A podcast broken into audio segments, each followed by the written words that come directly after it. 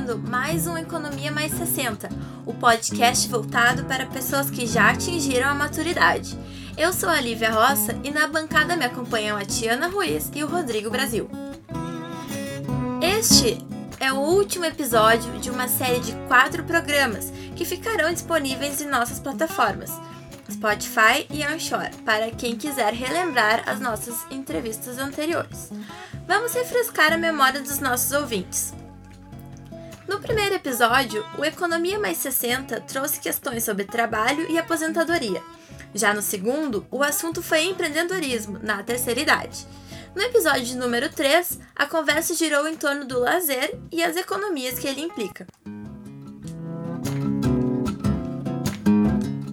A economia não é um assunto trivial, mas apesar da pouca proximidade teórica, convivemos diariamente com o tema. E não estamos falando apenas sobre indicadores e gráficos difíceis. Pensamos que os meios de comunicação são uma das maneiras mais eficientes para aproximar o público, como televisão, rádio, jornais e online. Mas será que todo mundo que tem 60 anos ou mais compartilha dessa opinião? O episódio de hoje usará dois caminhos para fazer um parâmetro.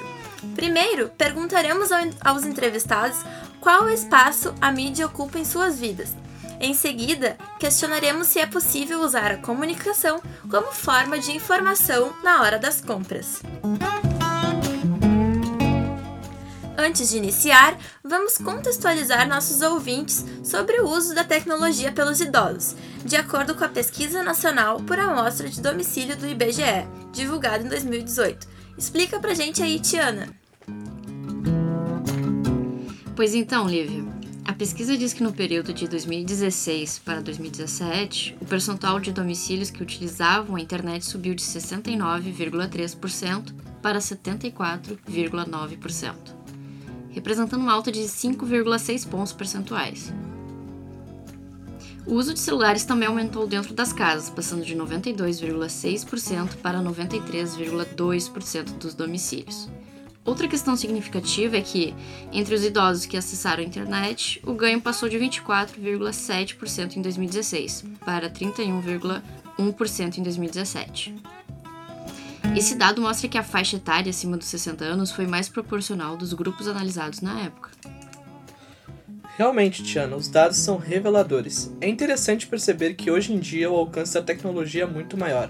Segundo pesquisa do CNDL, no Brasil, 68% dos idosos acessam a internet, dos quais 47% costumam ficar conectados todos os dias, com uma média de acesso de 6 dias por semana, e 63% possuem smartphone. O estudo revela também que o acesso está dividido em 77% por smartphone, 40% pelo computador, 30% por meio do notebook e 14% pelo tablet. Eu acho esses dados muito interessantes porque mostram que os idosos estão cada vez mais conectados, né, com os, os aparelhos digitais, computador, celular, tablet, como a gente viu. Eu é. acho que é uma inclusão deles com tentar se encaixar no, no nosso dia a dia, né, e não ficar para trás também. E acho que é essa forma que ele acaba buscando, tanto no celular como na, no computador. Sim. E para ficar até conectado, quem sabe, com, a, com, com as famílias, com, com os amigos. Isso e... aparece bastante, né? Até a gente vai mostrar daqui a pouco pro pessoal que tá nos ouvindo. É, a proximidade com a família é realmente uma questão para os idosos que chama bastante atenção.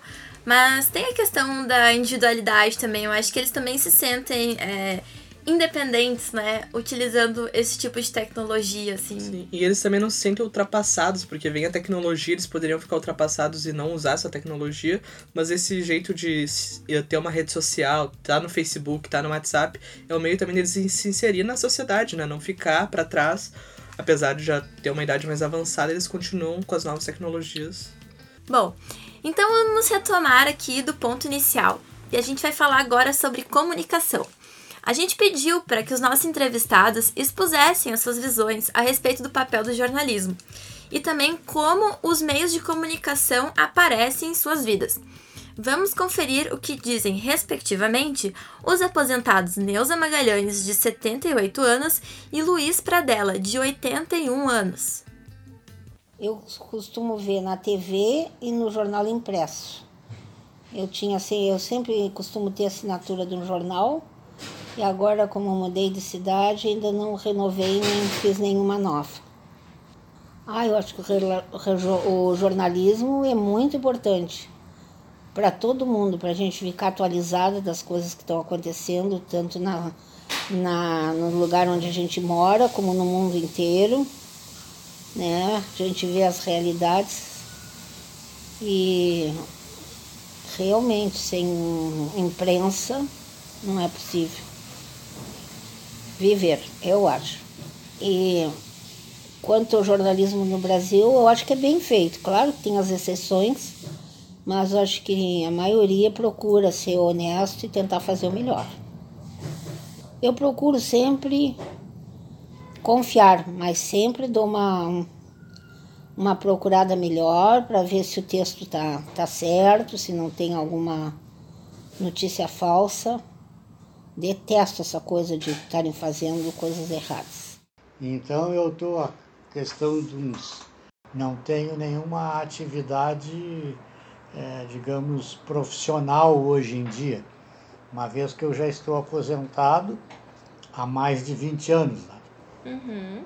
O senhor, nesse tempo que o senhor fica mais em casa, o senhor costuma se informar, uh, ver as notícias, ver o que está acontecendo no mundo? Aonde o senhor, qual é o meio que o senhor usa mais?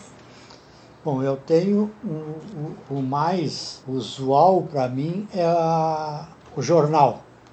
Eu tenho aqui o nosso computador, eu tenho o jornal digital, então, todos os dias é um hábito que, que eu tenho. Eu levanto, faço o chimarrão e sento aqui nessa mesa. Né? Antes eu tinha o jornal impresso também, tinha as duas assinaturas. Mas atualmente eu fiquei só com o digital, porque ele é mais prático, mais fácil. Né? Quando eu saía, tinha que estar pedindo para transferir o jornal para o lugar onde eu fosse, né? fim de semana etc. E assim não, eu levo o computador, como agora esse fim de semana nós fomos para Caxias, e eu levei o computador e lá eu abria todos os dias de manhã e fazia minhas leituras do, do, do jornal. E por outro lado a televisão.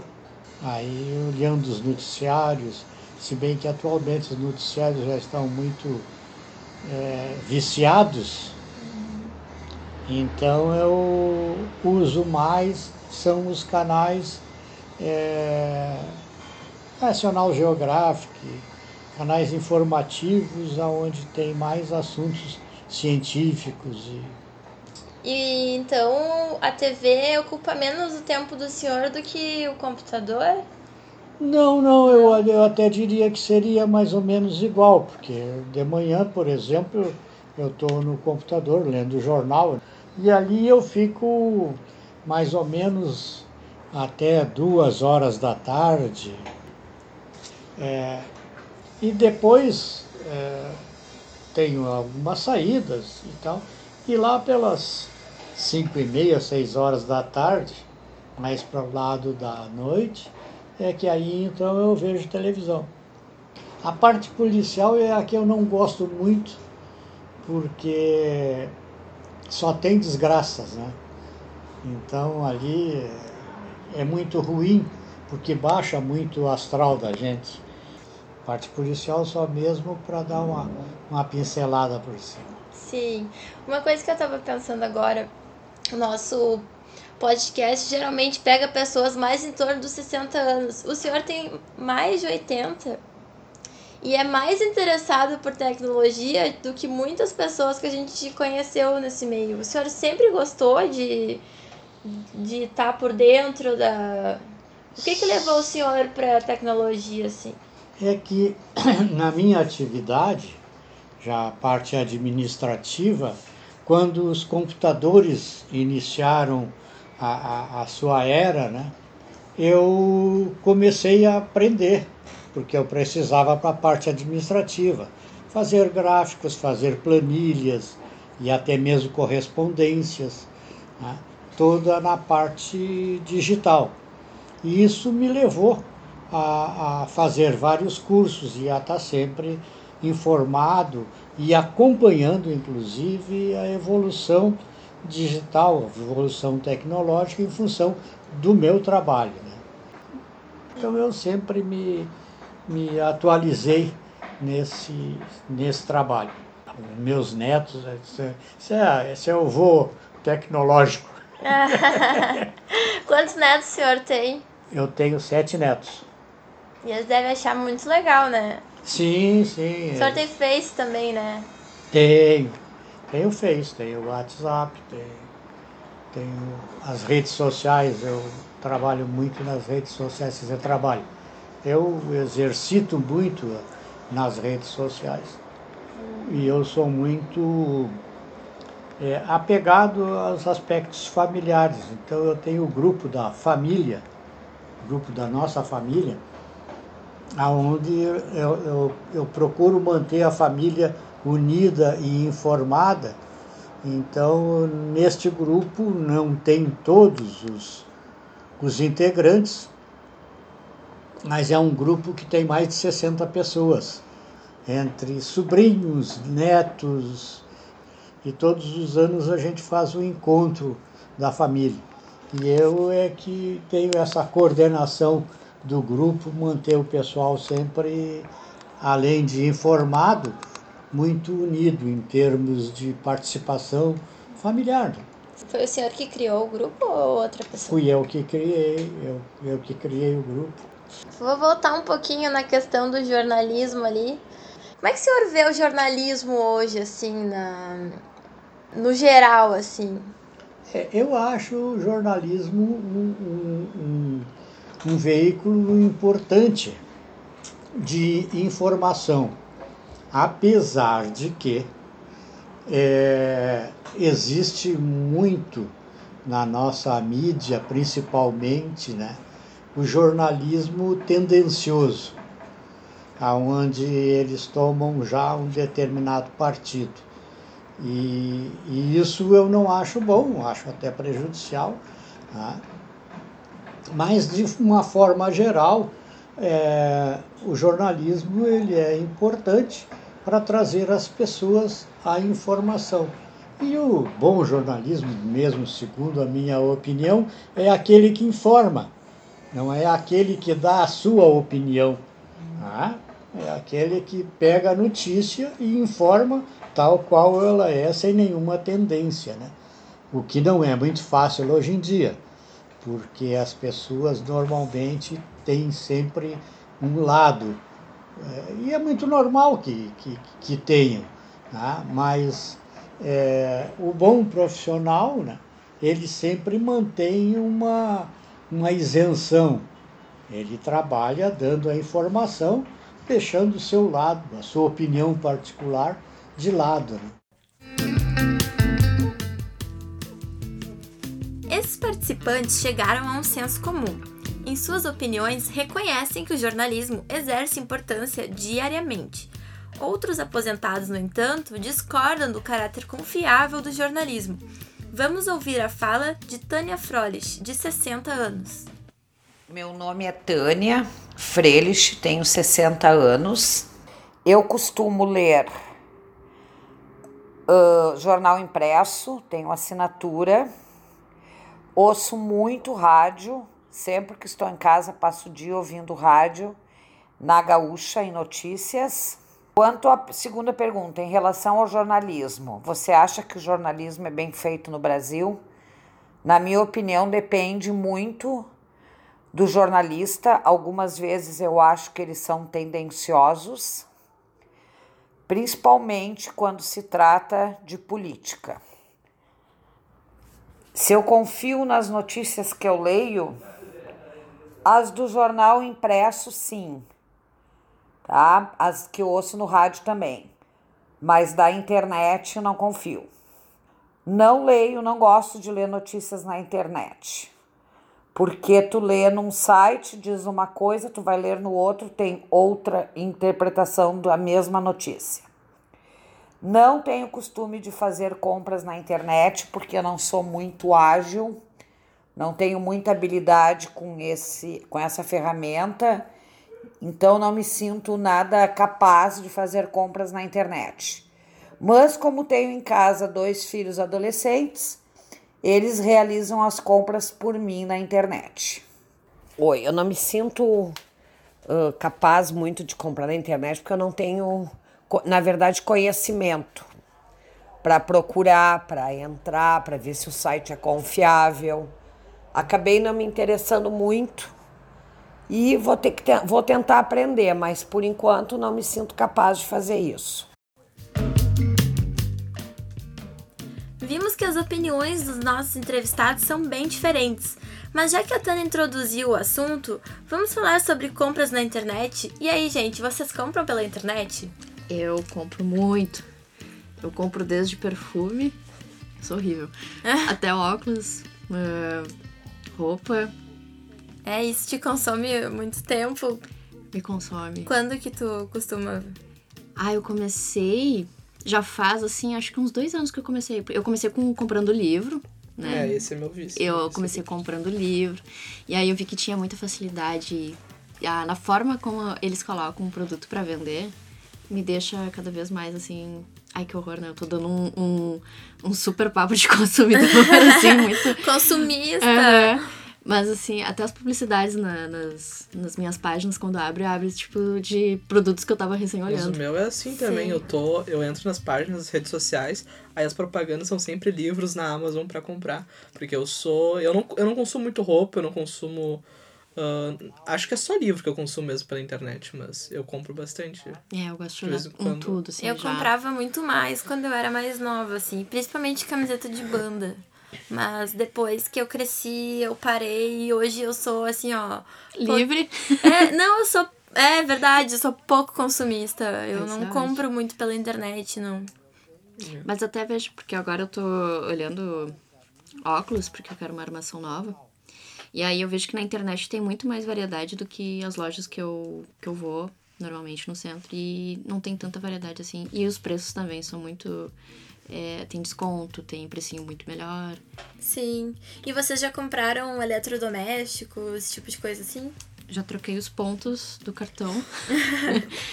Eu acho que a minha mãe já comprou eletrodoméstico. Minha mãe compra. É, minha mãe compra. A gente vai ouvir um pouquinho daqui a pouco a fala que o Luiz disse aqui é, sobre compras na internet. Bom, então vamos dar continuidade para a fala dos nossos entrevistados e ver então o que, que eles acham que. como eles acham que a mídia influencia na hora das compras. Fazer compras eu nunca fiz, nem gosto. Não acho que não, para mim não me serve. Agora, quanto às notícias, sim, acompanho, uso muito o Whats, tem Face, procuro ver as, as notícias do G1, procuro me informar também pela internet. Essa que falou agora foi a Neuza Magalhães. Ela e a Tânia disseram algo que reflete exatamente a visão de milhares de brasileiros. As pessoas usam a internet para obter informações, mas desconfiam ou têm dificuldades na hora de comprar.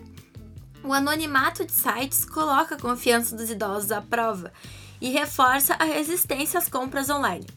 O economista comportamental Félix Kessler falou com a gente sobre o receio que os idosos têm de comprar na internet e também alguns aspectos sobre educação financeira.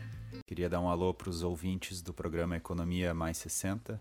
Meu nome é Félix Kessler, eu sou economista e economista comportamental também. Eu trabalho com, com economia diretamente há mais de 10 anos. Uh, tenho experiência em mercado de capitais e finanças também há cerca de uma década. Mais recentemente eu comecei a trabalhar com startups. Então, a internet para o pessoal, para o idoso, é uma coisa uh, muito nova, assim, muito uh, é, um, é uma situação, é uma experiência bem complexa, né? Quem já cresceu ambientado num, num em, em, mexer em tecnologia é, é, uma coisa mais habitual, né? Então a gente volta um pouco àquilo que a gente estava conversando sobre os processos cerebrais, né? Então se a gente se depara com uma coisa que é complexa a gente tende a fugir dessa tomada de decisão, né? Então, no caso aqui, a gente está falando de uma tomada de decisão de uh, escolher o método de compra, né?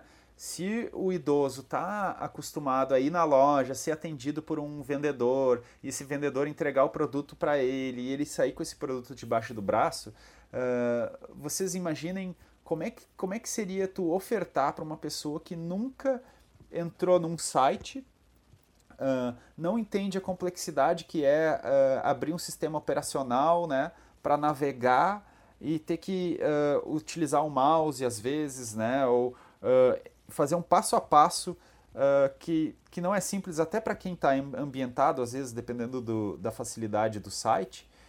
Uh, fora isso, a gente uh, sabe que, que as pessoas olham muito, assistem televisão e também é divulgado que existem muitos golpes. Então tu soma a dificuldade na tomada de decisão por um hábito novo que seria comprar pela internet, somado a um medo que, a gente uh, estuda bastante e a gente chama em economia comportamental de heurística da avaliabilidade, que seria uh, assim, a gente uh, vê uma notícia na TV e acha que, que a representação da, daquilo que a gente está vendo serve uh, para a gente também, de modo geral. Uh, dando um exemplo, seria assim: uh, um vizinho meu foi assaltado né? E eu vejo na TV que a cidade está violenta. Daí eu penso, puxa, é verdade, porque o meu vizinho foi assaltado. Mas na verdade uh, a gente teria que olhar de uma maneira um pouco mais estatística, um pouco mais uh, complexa. Né? Mas a gente sabe que não, não é isso que a população faz. A população vê uma notícia, se ela faz a relação da notícia com aquilo que ela acha, ou aquilo que é armação, ela toma aquilo como verdade. Então, mesmo serve para para a questão das finanças, né? Se a pessoa tem medo, já tem uma dificuldade, um medo de comprar pela internet e, e ela vê uma notícia de que é perigoso comprar pela internet, isso só soma a, digamos assim, a, a aquela ação que ela não vai tomar, que é né, o idoso não vai querer comprar pela internet. Que entrar numa tendência de que todo mundo está comprando online, se, se o idoso não souber exatamente o que ele está fazendo, e com razão, uh, e ele quiser se aventurar, ele está muito mais propenso a uh, se dar mal do que uma pessoa que está ambientada a fazer compras pela internet. Né? Então eu, eu não acho de tudo ruim que, né, que o idoso não compre. Claro, gostaria muito que os idosos comprassem uh, sabendo utilizar. Né? Então precisariam de uma educação uh, sobre uh, na internet com, e computadores e tecnologia para depois começar a comprar, né? com um pouco mais de, uh, de hábito já de, de execução de, de compras pela internet. Então, falando daquelas pessoas que, que conseguem poupar uma parte da sua renda, né, que não gastam tudo durante o mês, então a pessoa ganha dois mil reais, ela gasta 1.500 fazendo tudo que ela quer fazer e sobrou 500 reais, tá? Então agora a gente está falando sobre uma pessoa que consegue uh, ter um, um, dinheirinho sobrando lá no final do mês. Tá? Então agora entra o segundo ponto da questão de por que, que o brasileiro não investe. Uh, será que o brasileiro tem cultura suficiente, cultura financeira suficiente para para investir o dinheiro dele e não deixar simplesmente parado o dinheiro embaixo do colchão, como se diz, ou na poupança, né? Que é uma das aplicações que menos rende, que a gente sabe, uh, a gente pode dar uma olhada, então, em como que, como que se dá essa, essa pode dizer, se dizer inteligência financeira do brasileiro, tá? Então, uh, a gente teria que olhar uh, alguns conceitos de, de como que está a situação do conhecimento sobre finanças do brasileiro, né? Porque a gente geralmente não vai uh, fazer alguma coisa que a gente desconhece. Então, coisas que a gente sabe é uh, de pesquisas também, assim, uh, o Serasa e o Ibope fazem pesquisas bem legais nesse sentido, de que, por exemplo, quanto maior a idade da pessoa, maior e, e mais experiência ela tem né, com a vida, maior o domínio em educação financeira. Tá? E outra coisa que a gente sabe é que a educação formal né? Se a pessoa tem, digamos assim, uh, segundo grau, terceiro grau, mestrado, doutorado, uh, parece que isso não influencia, tá? Na, significativamente na educação financeira das pessoas. Ou seja, a pessoa pode ter doutorado e não saber uh, lidar com finanças. né? Porque é, uma, é um tópico completamente à parte da educação formal das pessoas. E uh, outra coisa que a gente sabe é que maior renda, ou seja, as pessoas que ganham mais, não necessariamente têm maior educação financeira. Então a pessoa pode ser, por exemplo, um juiz, uma juíza que ganha bastante dinheiro e, e ela não necessariamente sabe lidar melhor com o dinheiro do que uma pessoa com, com renda menor, tá? Então isso é importante a gente deixar claro também. Uh, a gente precisa ter educação financeira dentro das nossas famílias, porque em, em muitos lares ainda é, é, um tabu a gente falar sobre finanças, né? Uh, tem pessoas que não falam com seus cônjuges, né? Tem pais que não falam com os filhos, uh, os irmãos não se falam, os parentes não se falam. Aqui no Brasil, por exemplo, é um super tabu a gente perguntar para outra pessoa quanto que ela ganha, né? Então ninguém ninguém gosta de falar sobre quanto ganha dependendo de quanto ganha, né, no nosso círculo social. Então isso também é um problema de que a gente chama em economia comportamental de normas sociais, né, que a gente está uh, submetido. Uh, então, terceira coisa que a gente não, não tem, educação financeira no trabalho. Então a gente chega lá no trabalho, eu, eu consigo um emprego com carteira assinada. Tá? E daí o cara chega no fim do mês, deposita na minha conta, ele não pergunta como eu vou gastar esse dinheiro, se eu estou endividado, se eu estou inadimplente, se uh, né, o nosso empregador, uh, no meu caso eu sou empresário, mas uh, se eu tivesse funcionário, certamente eu teria que ajudar esse funcionário a fazer o melhor uso do dinheiro que eu estou dando para ele, porque não adianta a gente ter né, uh, pessoas trabalhando e não sabendo como gerir o seu próprio dinheiro. Então isso seria importante a gente também ter um, uma ponta de educação financeira no trabalho da gente. Né? E outra coisa que a gente precisa, claro, começando lá na escola, né, com as criancinhas, é formar educadores em finanças. Para quê? Para a gente disseminar o, o máximo possível o conhecimento sobre finanças. Então, uh, esses são alguns dos fatores que eu acho que são necessários para a gente ter um maior conhecimento de finanças.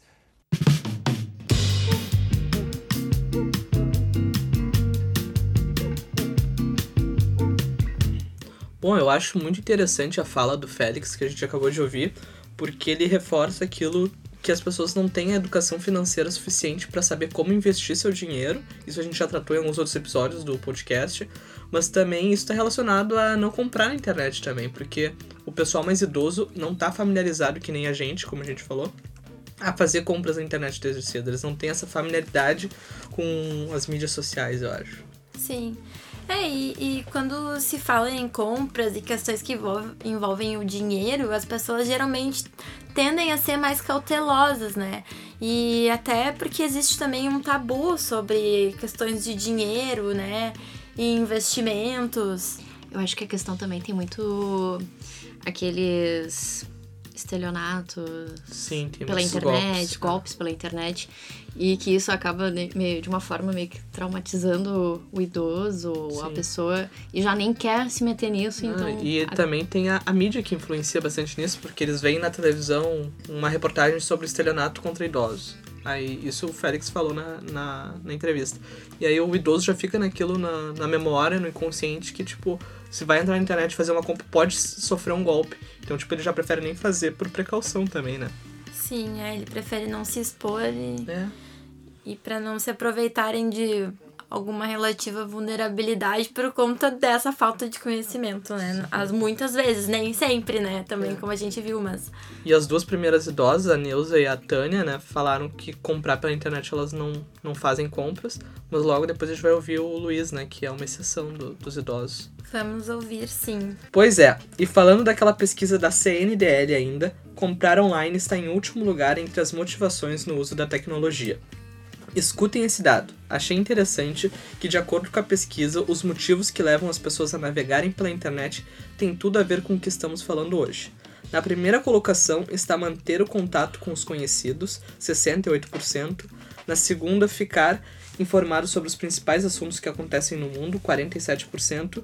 E buscar informações sobre produtos e serviços, 44%.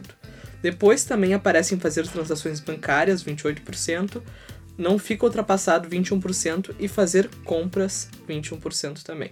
Então, como a gente pode ver aqui, né, Rodrigo, essa não é uma realidade restrita à faixa etária que a gente aborda aqui no Economia Mais 60, mas contempla a preocupação da população também de uma maneira geral. Então, na contramão das visões negativas que a sociedade cria, existem sim idosos que arriscam e veem nas compras na web a garantia da comodidade. O seu Luiz Pradella acrescenta. A gente estava falando antes sobre se informar pela internet, né? E comprar pela internet, comparar preços. O senhor já fez isso alguma vez para ver ah, esses a gente sabe que tem vários sites, por exemplo, de de passagens, Faço muito, às vezes, inclusive, me, me dou mal, outras vezes me dou bem. Aqui mesmo eu tenho alguma coisa que eu fiz uma compra pela internet. Né? Tenho todos os avisos aqui de que a mercadoria foi, o produto foi despachado e que o, o pagamento foi feito, mas eu não recebi nunca o produto. Então eu estou a questão de uns 20 ou 30 dias lutando com eles. O que, que o senhor comprou aí? Eu comprei um tênis, um sapatênis. O senhor ficou sabendo onde? Buscando na internet? O Facebook. Hum. E no Facebook tem várias, não sei se tu já vistes ali, tem várias propagandas, sapatinhos, sapatos bonitos ali, tem várias coisas ali. O que, que aparece para o senhor ali, geralmente? No de, Face? De produtos, assim. Vários, vários. Mas geralmente do seu interesse, não? Alguma coisa que o senhor goste. Porque sabe que, o, que o Facebook mostra coisas Sim. que o senhor. coisas Sim. que o senhor gosta, né? Sim, porque eles têm uma tecnologia hoje em dia, né, em que eles sabem toda a nossa vida, né? E eles sabem também os nossos gostos. Então eles vão pesquisando e as empresas também vão fornecendo uma espécie de cadastro e eles sabem aquilo que mais nos interessa. né? Então os anúncios são seletivos. Eu já comprei ferramentas é, através da, da- do Facebook, que também não recebi uma serra que serrava vidro, serrava madeira, é uma multisserra. Mas eu sempre tenho cuidado de não comprar assim em empresas não muito conhecidas. né? Mas a gente sempre cai nessas esparrelas. Mas como eu faço compra por cartão de crédito e procuro sempre também é, esses dispositivos que me dão uma certa garantia, então eu consegui todas as duas vezes que eu não tinha recebido o produto e eles me devolveram o meu devolveram o meu dinheiro. E no mais o senhor acha fácil, então, comprar pela internet tranquilo. Tranquilo. Todos os meus equipamentos, esse computador eu comprei pela internet, é, o meu refrigerador comprei pela internet, máquina de lavar roupa comprei pela internet, máquina de lavar louça comprei pela internet, é, esses monitores, televisão, tudo compro pela internet. O que eu gosto muito é de manter uma fidelidade, não só em produtos, em marcas, mas também em empresas. E qual é a vantagem da, da internet? A comodidade, o preço? O que, que é? Sim, a comodidade também. Tu pode pesquisar o preço, né? É, e hoje em dia existe também esse aperfeiçoamento segundo o, o, a, o cliente, né? O modo do cliente agir. E a tecnologia hoje em dia, só o fato da gente é, não ter mais a necessidade de usar o dinheiro para tudo, né? Esse cartão que eles chamam de dinheiro de plástico, né? Que tu vai nos mercados, vai nas lojas e compra com o cartão, não precisa mais estar carregando dinheiro. Isso aí também vai facilitando e vai melhorando cada vez mais.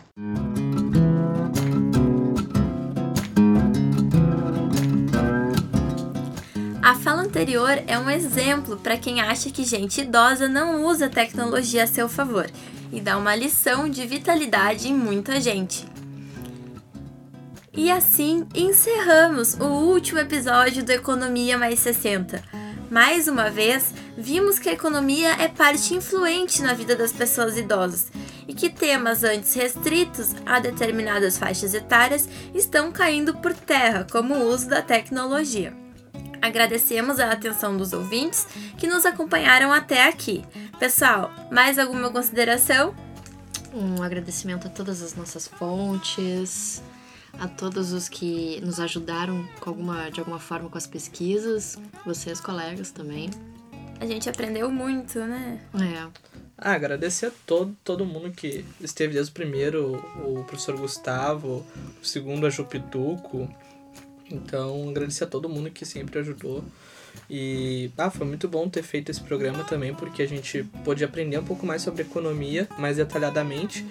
Um e semestre sobre inteiro. comportamento também é, das também pessoas. sobre comportamento e, e um pouco sobre como é que é o público idoso se relaciona também com esse conteúdo, né? Então achei muito bom. E o que eu achei mais legal foi essa quebra de vários estereótipos. E eu acho interessante que um tema antes tão visto como quadrado possa fazer as pessoas realmente saírem da linha e, enfim, enfrentarem os seus medos, os preconceitos e irem atrás, né, dos desejos depois dos 60 anos. É, com certeza.